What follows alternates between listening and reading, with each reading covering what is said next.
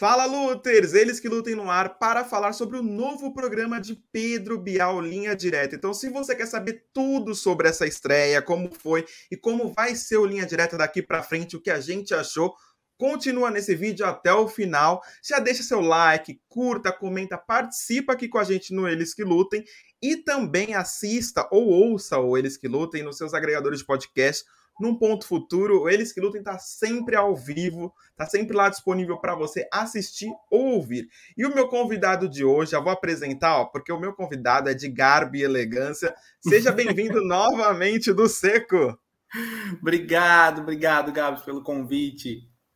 É, que maravilha, vocês, ó, vou deixar o link para vocês seguirem o do Seco aí por todas as redes sociais aqui na descrição, então vocês já sabem, prestigiem o trabalho do Seco, que é maravilhoso. Mas do seco, você obrigado. sabe que eu nunca, eu nunca te coloco em roubada, né? Imagina que eu te coloco em roubada. Eu só trago do seco aqui em roubada, mas é bom para a gente debater sobre essa volta do linha direta. A pergunta que não quer calado: precisava voltar? Eu acho que precisava. Eu acho que precisava, principalmente porque a linha de shows da Globo tá muito fraca. Virou um depósito de atrações da TV paga e atrações do Globoplay. Então, acho que precisava de um sacode de alguma forma ali. Eu lamento não ser um, um. É um formato quase inédito, né? Porque o Bial repaginou bastante mas eu acho que precisava desse sacode sim, e acho que essa onda, né, sobre é, muito podcast sobre crimes, muitos vídeos, muitas séries a respeito, eu acho que veio nesse embalo aí, acho que valeu a pena o resgate, sim. É, exatamente, porque é, o Try Crime, né, a história de crime Sim. real, virou o grande chamariz da Netflix, desses programas, é, desses sistemas de streamings, né? Tivemos o, a série lá do Dahmer na Netflix, fez Sim. muito sucesso. Então, o Linha Direta já fazia isso há muito tempo atrás, né? Muitas pessoas acusavam o programa de ser sensacionalista ou não, mas tem um contexto essa história, né? Do o programa Linha Direta ele surgiu quase que que uma resposta para o Ratinho, que abusava desse dessa trama sensacionalista, porradaria, o um mundo cão da televisão. Então, Exatamente. Linha Direta tinha essa justificativa. Eu tô certo ou tô errado?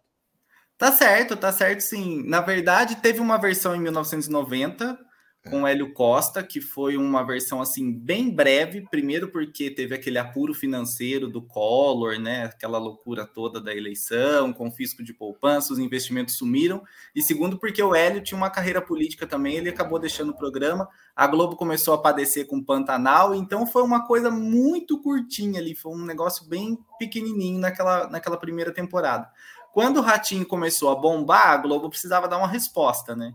E aí vieram com linha direta. Numa fase também que a própria Globo sofria em outros horários ali, né? A novela das seis começou a padecer com aqueles programas que a gente tem até hoje, aqueles policialescos que a gente tem na Band, na Record e tudo mais. Brasil Urgente, o Cidade Alerta Isso. da Vida né? Assim, a, a Globo foi na, no embalo do que a TV estava produzindo naquela época e trouxe linha direta de volta. Eu acho que o programa foi é, ressignificando ao longo do tempo, né? Chegou muito calcado no sensacionalismo, naquela coisa de, de mostrar criminoso, prender, de tratar, né? Não, não, não tinha nada a respeito de, de ressocialização, nada, era sempre é, criminoso, tem que morrer na cadeia, aquela coisa bem assim de, de programa sensacionalista mesmo, desses policialescos.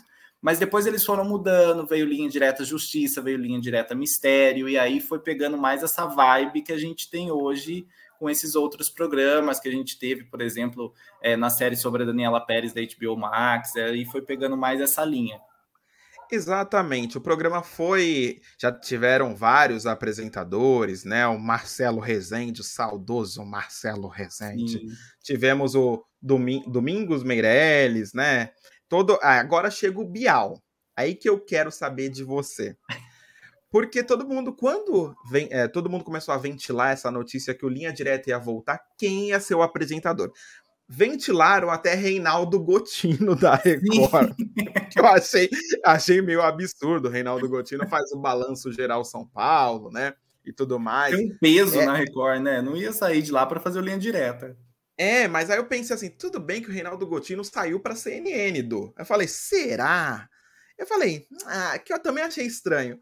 Mas aí a Globo escolheu Pedro Bial. E é. aí, você acha que o, o. Porque o Bial já vem apresentando a conversa com o Bial, o Som Brasil, o Linha Direta. Pedro Bial é o novo Thiago Life, tá? Em todos os Exatamente. programas da Aí eu quero dizer, é o melhor apresentador? Foi a melhor escolha da Rede Globo ou não? Você escolheria quem? Eu escolheria outro nome. Nada oh. contra o Pedro Bial, vou deixar isso bem, bem claro assim. Mas o Bial ele virou um núcleo de produção dentro da Globo, né? É. Então é. ele tem o Conversa, ele tem os documentários no Globoplay, ele tem o, o a, como da Xuxa, né, que ele está produzindo agora, ele tem o, o, Som Brasil que retomou com ele, Linha Direta, mas eu acho que ele não precisaria estar em todos, entendeu? Assim, eu acho que ele pode ficar um pouco nos bastidores também.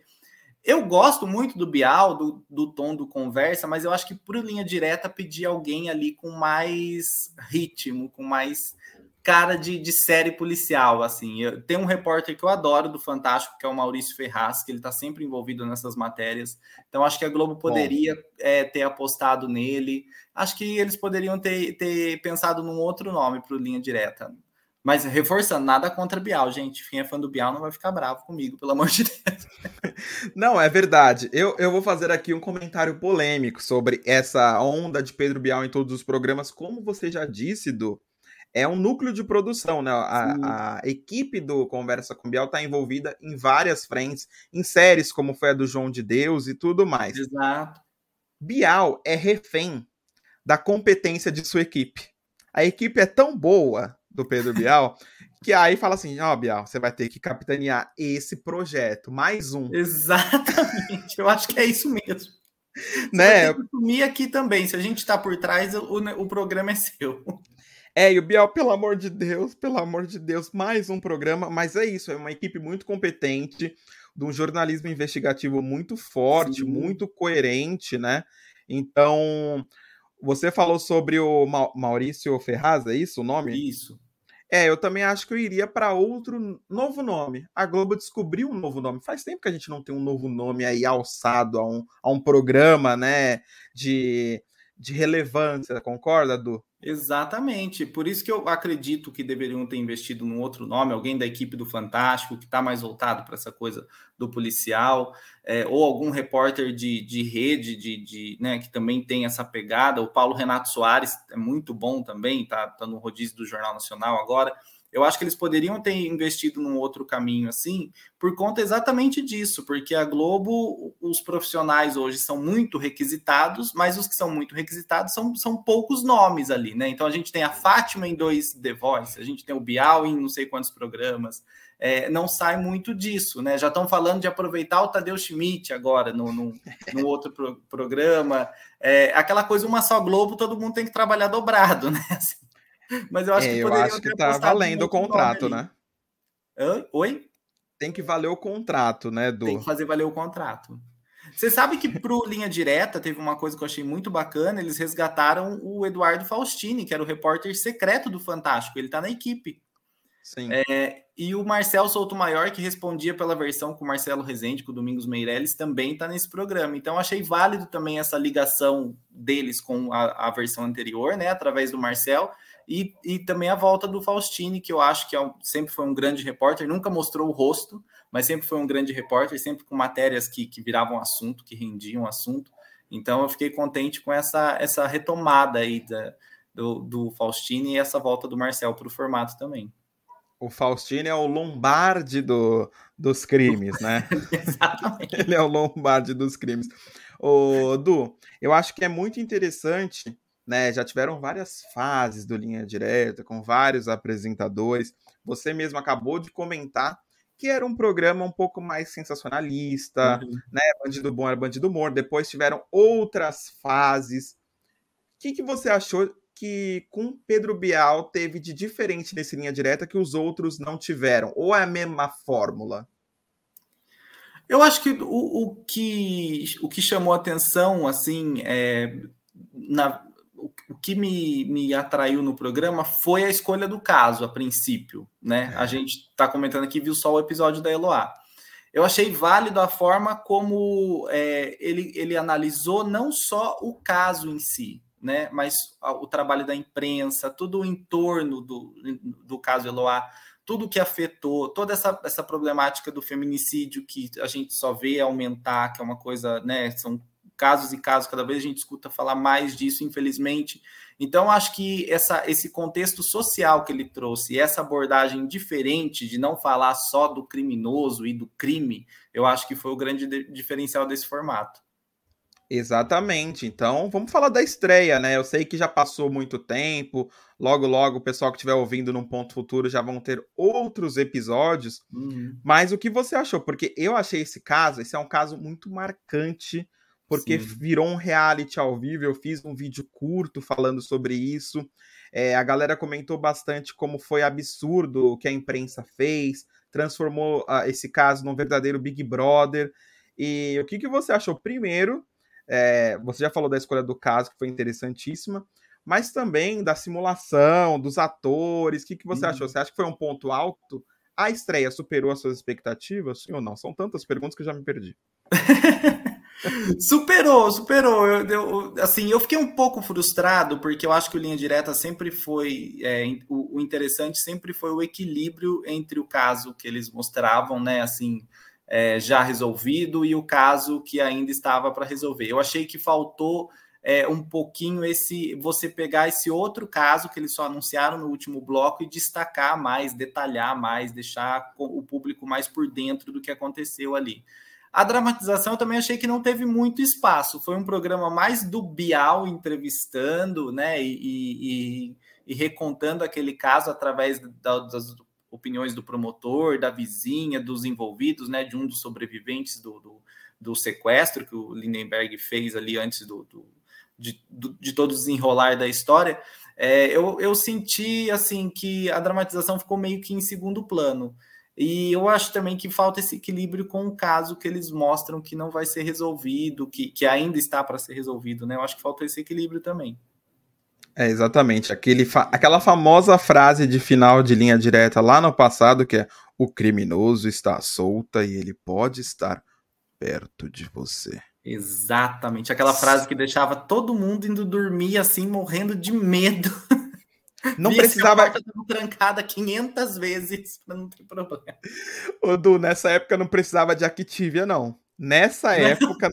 Não, não precisava, porque era um medo, era um cagaço quando Exatamente. falavam isso, que era, um, é, era realmente um terror. Eu gostei, porque eu achei o Linha Direta um pouco mais leve, apesar uhum. de ser um caso é, absurdo, triste demais, com desfecho horrível, com vários erros.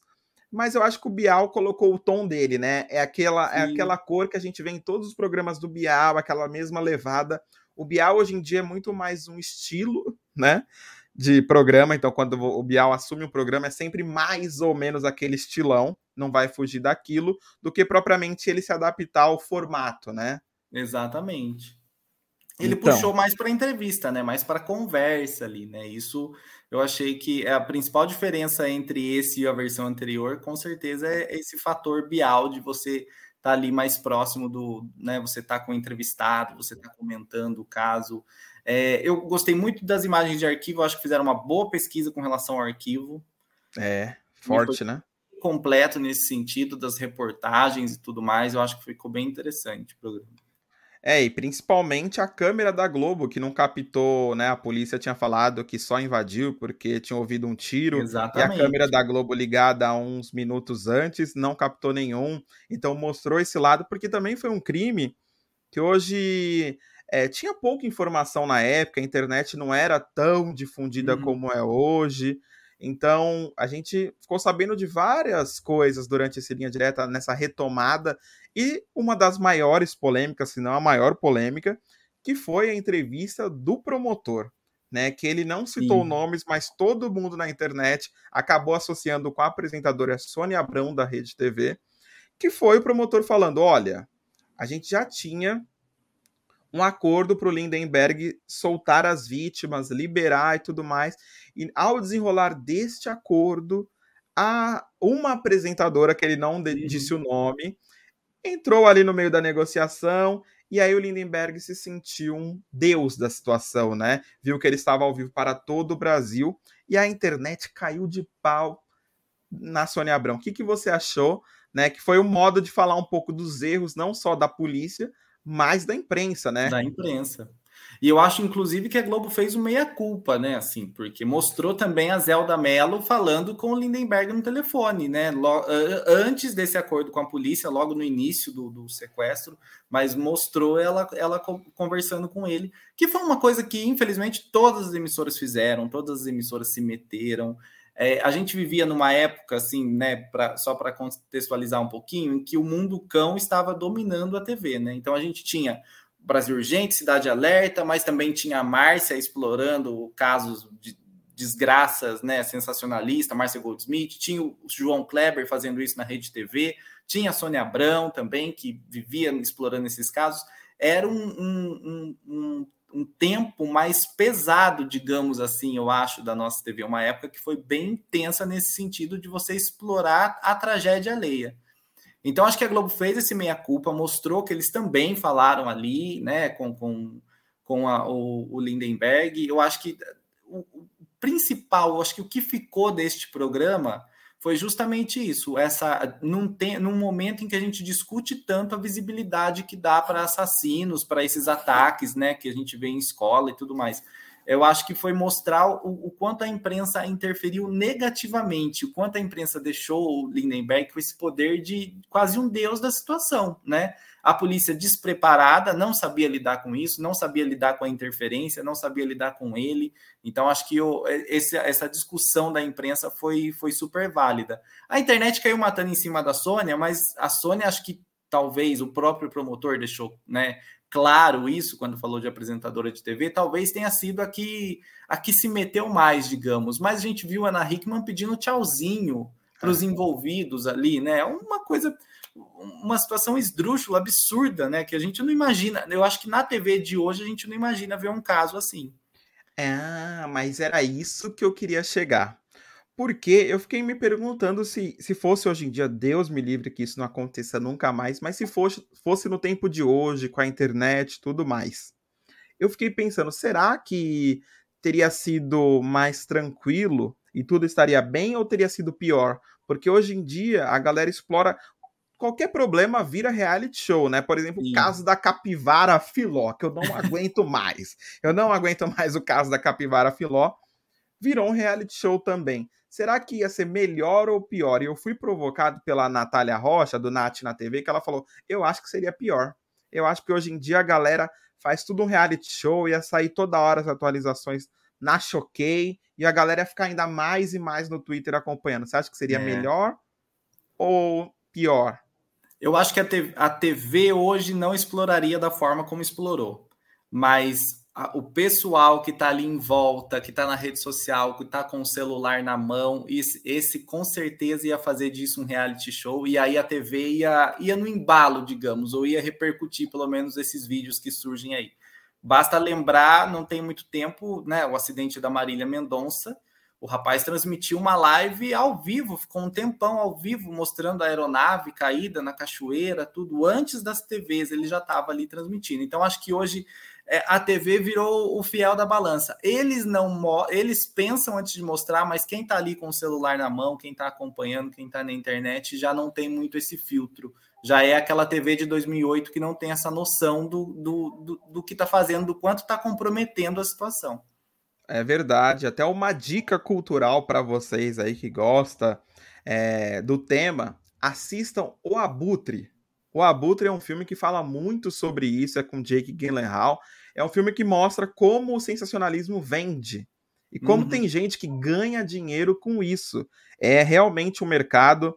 Até do você foi muito educado, porque você é um gentleman. Você foi muito educado ao falar que esse mundo cão ficou para trás. Hoje, se a gente botar na Record, é só isso. Exatamente. Infelizmente, até o reality da Record é perrengue. A grande conquista bota 200 pessoas lá dentro. Até o reality da Record é mundo cão.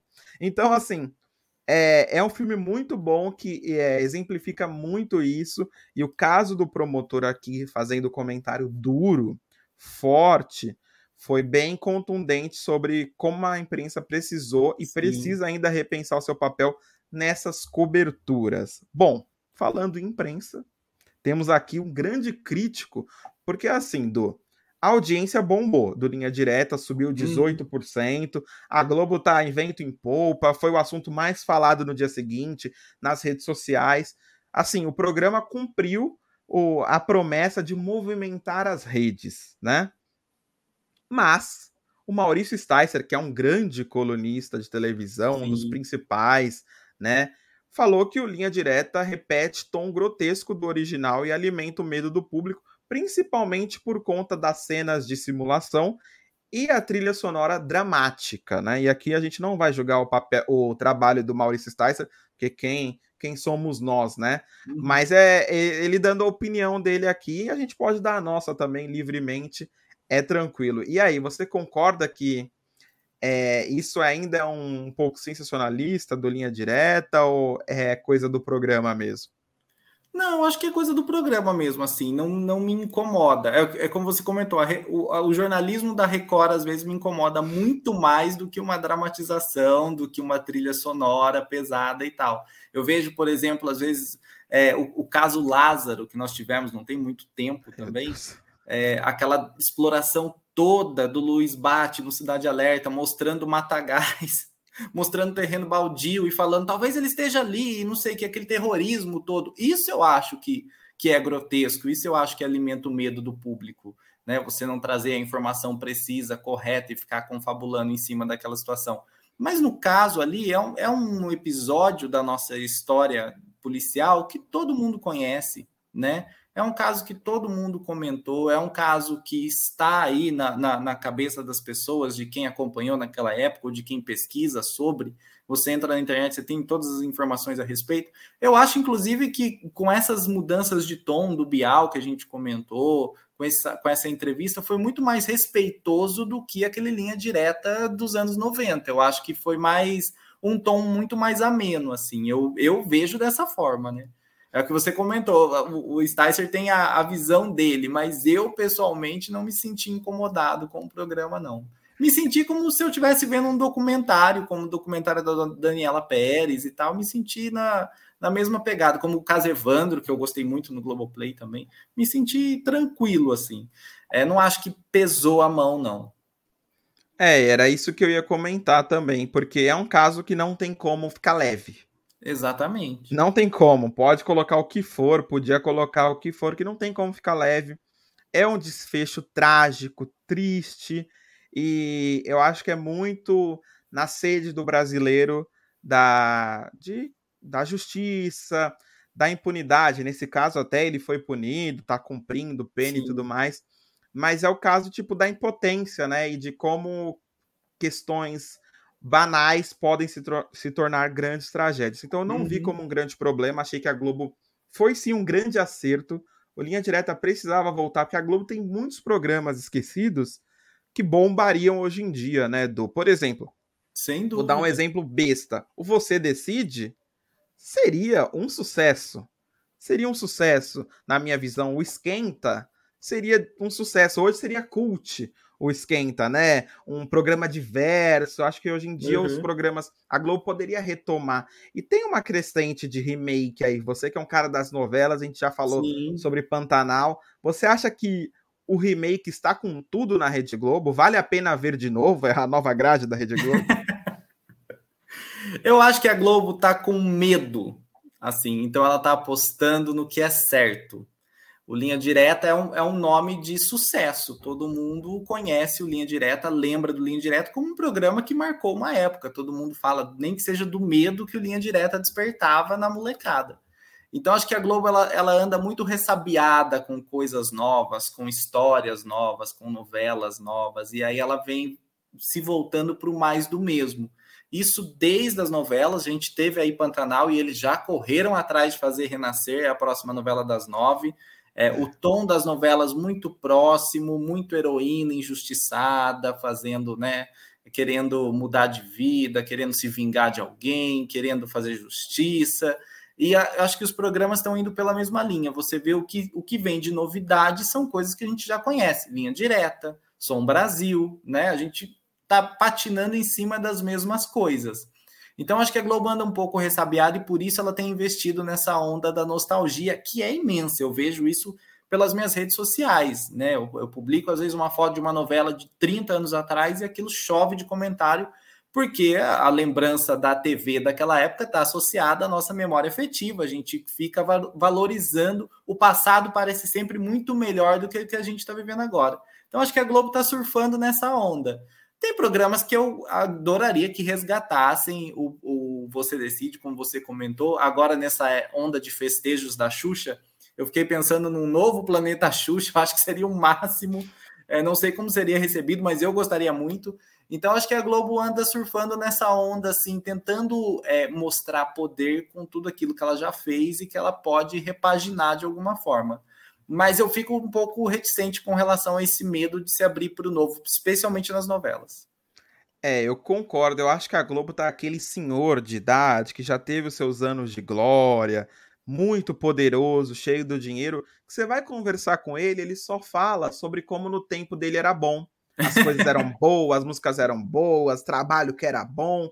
Eu acho que a Globo tá muito querendo flertar com aquele passado onde ela era a toda poderosa. Hoje Sim. ela ainda é poderosa, mas ela não é mais a toda poderosa e a única do pedaço. Hoje tem muitos players, Netflix, uhum. HBO, competindo com a Globo. A briga da Globo não é mais com a SBT, com Record, com De Band. Não é mais. A galera que acha isso tá perdidaça, né, Du? Eu acho que hoje em dia a Globo tá, tá querendo também se. A Globo tá querendo meter a carreira internacional, tipo a Anitta. A Anitta falou: não vou competir mais com essa turma aqui, não. Eu vou competir com a Shakira, com a Beyoncé. E a Globo tá é. tá tentando se posicionar. Se vai conseguir ou não. É outra história, mas a Globo tá com medo, sim, de ousar, né? Isso é sim. é fato. As mudanças, por exemplo, colocar o encontro com a Patrícia Poeta é uma escolha mais segura do que propriamente corajosa, né, Du? Exatamente, né? É, a, a, própria ideia de manter o encontro, que é um formato com selo Fátima Bernardes, que não né, é, é aquela grife, como a gente comentou do Bial, tudo que o Bial faz tem a cara dele. O encontro tem cara de Fátima Bernardes. Manter o título, manter a produção, manter cenário e só colocar outra pessoa ali, eu acho que é muito indica muito dessa coisa desse medo de fazer alguma coisa diferente. Eu acho que por aí a gente vê o quanto a Globo anda ressabiada. Por que não testar uma Sandra Nemberg batendo papo com o público às nove e meia da manhã? Uma Maria Beltrão, que é a cara da, da Globo News e que agora está aí tentando se recolocar no aí de casa. Eu acho que eles poderiam ter pensado melhor nessa transição e acho que eu acho que é um exemplo que mostra bem sim que está o que está rolando com a Globo. E um medo muito grande da internet, que é o grande concorrente, acredito eu, da Globo. Né? Mais do que todas as plataformas de streaming e tal, eles estão brigando com o YouTube, que é gratuito. Qualquer um entra aqui e vê a, né, a hora que quiser. Então, acho que eles estão brigando muito com isso e estão um pouco perdidos nessa briga, não sabem é, para onde caminhar. Exatamente, é isso. Foi o Eles que Lutem aqui falando sobre o Linha Direta. É, realmente é uma volta aí que a gente já esperava, mas que movimentou a internet. A gente não esperava todo esse boom e movimentou, gerou comentários. A galera virou pauta, né? Virou assunto como as coisas da Globo antigamente eram, na roda do trabalho, Sim. na internet, no grupo da família. Acho que cumpriu bem o seu papel e é isso do Seco. Espero que você tenha se divertido. Você se divertiu no Eles que Lutem de hoje? Tema pesado, né? Sim, mas eu sempre me divirto. Você já me colocou roubadas como o Hulk no domingo, no tempo que era roubada. Hoje tá bom, né? Hoje eu tô tranquilo. Tá fácil. É isso, gente. Sigam o do Seco aqui. Onde o pessoal pode te achar do Seco? O pessoal que quer te seguir, quer ver a sua coluna, quer te seguir nas redes sociais, como que faz para eu achar do Seco? Pode me encontrar lá no TV História, tvhistoria.com.br e pode me encontrar no Instagram, no Facebook, no Twitter, sempre do Seco, igual aqui está no, no, nomezinho aqui. É sempre D-U-H Seco, igual a Débora Seco, que não é minha parente. Não é? Ah, é uma pena. É uma, é uma pena, pena, que já tá. Eu adoraria é que... Uma... Porque o Pix ia cair, né? na casa de Débora Seco no domingo. Comentar como foi gravar América, né? Dentro do carro. é isso, gente. Lembrando que eu e do Seco a gente só comenta eles que lutem. Até a próxima semana. Valeu! Tchau, tchau.